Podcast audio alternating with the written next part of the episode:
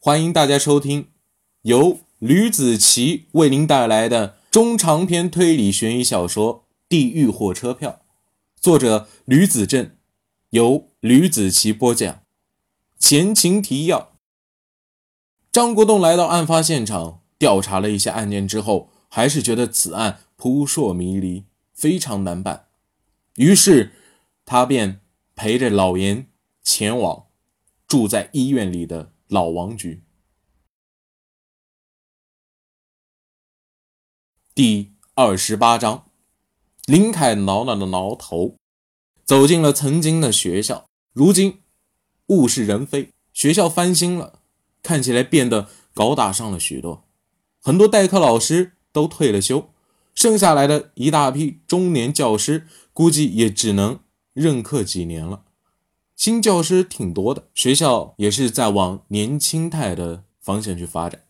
他来到熟悉的办公室面前，伸手扣响了门。里面的老师探出头看着林凯，面孔有熟悉的，也有陌生的。一个男老师说：“请进。”哦，请问万老师在这吗？林凯说：“哦，他去上课了。”还有十分钟下课，你在这坐一会啊。那个让林凯进屋的男老师上下打量着他，你年纪看起来也不大，小孩都上高中了。林凯尴尬的笑了笑，礼貌性的递了根烟给老师。其实我是万老师的学生。后排一个老师突然站了起来，他戴着眼镜，一根马尾辫梳在了背后，一看就是个女强人的模样。他走过来，坐在林凯旁边。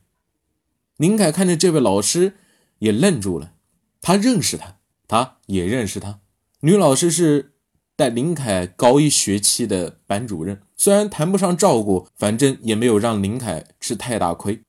不过那个时候记得，女老师刚才来学校没有几年，带班也算是一种挑战，也就不在意她当时把林凯带成什么样子。你是林凯？女老师吃力的叫出了他的名字，是我。林凯笑了，哎呀，都长这么帅了，出国之后变化还真大。你现在过得还好吗？有没有女朋友啊？当老师不是自己的老师的时候，学生也不是他的学生的时候，那么就是朋友了。我还行，有钱。呃，现在你看这一身衣服啊，就五百多了，还算。不错，而且也没算上鞋子。林凯拍了拍老师的肩膀：“我现在还没有结婚呢，你问我这个是干嘛？难道老师你喜欢我一直都没有嫁人啊？”林凯这边和以前班主任扯着皮，那边其他教师也都在议论着林凯。林凯可以说是这个学校的风云人物，他的成绩还有当初做出的种种都被老师传来传去，现在在校内。内容都是五花八门，但万变不离其宗。林凯是个神童，老班主任被他说的害臊了，尴尬的笑了，对林凯说：“我都是五岁孩子他妈了，看样子你也没结婚。回头我给你介绍几个我以前同学啊啊，说错了，我以前的学生。嗯，有一个不错，她可漂亮了。别回头被别人说什么白菜让猪拱了就糟了。”林凯笑了笑，老师，你现在都老了，应该有四十岁了吧？哪有啊，我才三十五岁。他起身倒了杯水，递给了林凯。快下课了，万老师应该快来了。林凯掏出手机，刷了刷 Twitter 和脸书，突然发现一个惊人的消息：Lisa 在脸书上发布了一条消息，她声称 I will find her。意思是说，Lisa 将要来找他。虽然没有署名是谁，林凯总是有一种这个 her 是自己的意思。万老师端着笔记本从屋外进来了，他看见林凯愣了一下，随后把笔记本放在了自己的位置上。林凯过来掏出了钥匙和一个信封，说明是来交房租的。另外，自己也不是租了，已经退了。老师，我把房间打扫了一遍，你要是不放心，可以回头去看一看。林凯说：“我当然放心了。”老师把信封放在了包里。这样吧，今天下午我请你吃个饭，再怎么说也得我请啊，我可不能让你破费啊。不过最近有点忙，有时间我再请你。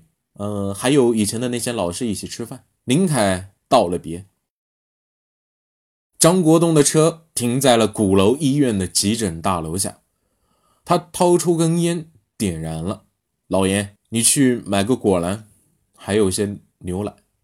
啊，先用你的钱，回头我去单位给你报了。老严转身，一路小跑，在路边买了个果篮，小超市里又买了。一箱牛奶，买完一切探病用的东西，他又跑回来了。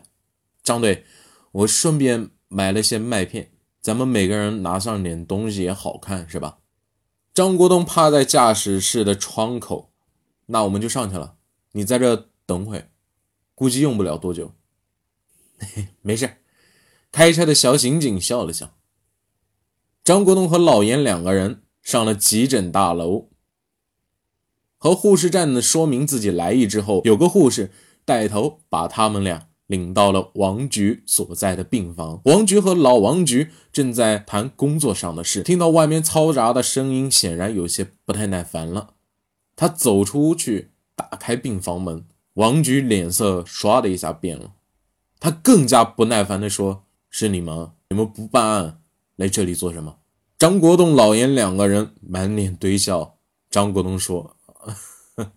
王局啊，你不是给我打电话了吗？说老王局住院了，我们俩特地过来买点慰问品，顺便安慰安慰他，别吓出个好歹来。王局见手下的人这么用心，便收回了之前的凶神恶煞的表情，指了指中间的床铺：“进来吧。”张国栋老爷就这样堆着笑跟在王局身后进去。一副奴才的模样，老严把张国栋手中的慰问品放在了床头，两个人找了位置坐了下来。病房中只有老王局一个病人，但是看着老王局状态却是非常好。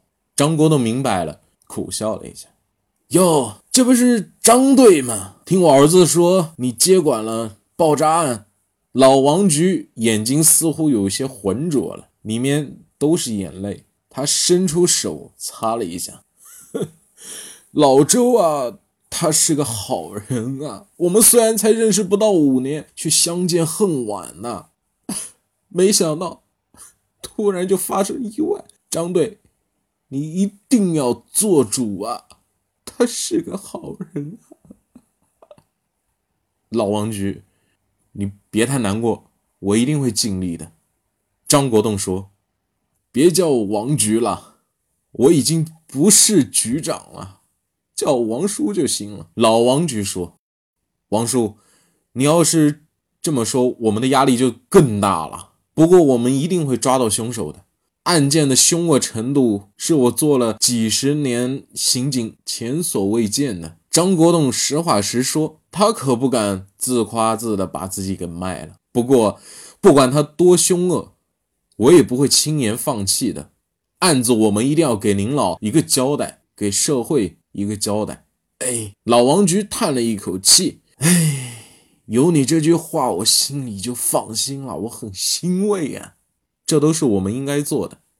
张国栋心中窃喜，起码压力要比之前要少多了。那句话起了重要性的作用。嗯，我很看好你啊，张队。老王局说。王叔，我来不光是要看望您，给您吃个定心丸。其实我们还要有一些问题想问一下，就是案发当时有没有什么可疑的人在附近逗留？张国栋说：“这个你先让我好好想想啊，时间过得太久了，有点忘了。”老王局绞尽脑汁的在想，张国栋和老严轻微的摇了摇头，心想：糟糕了。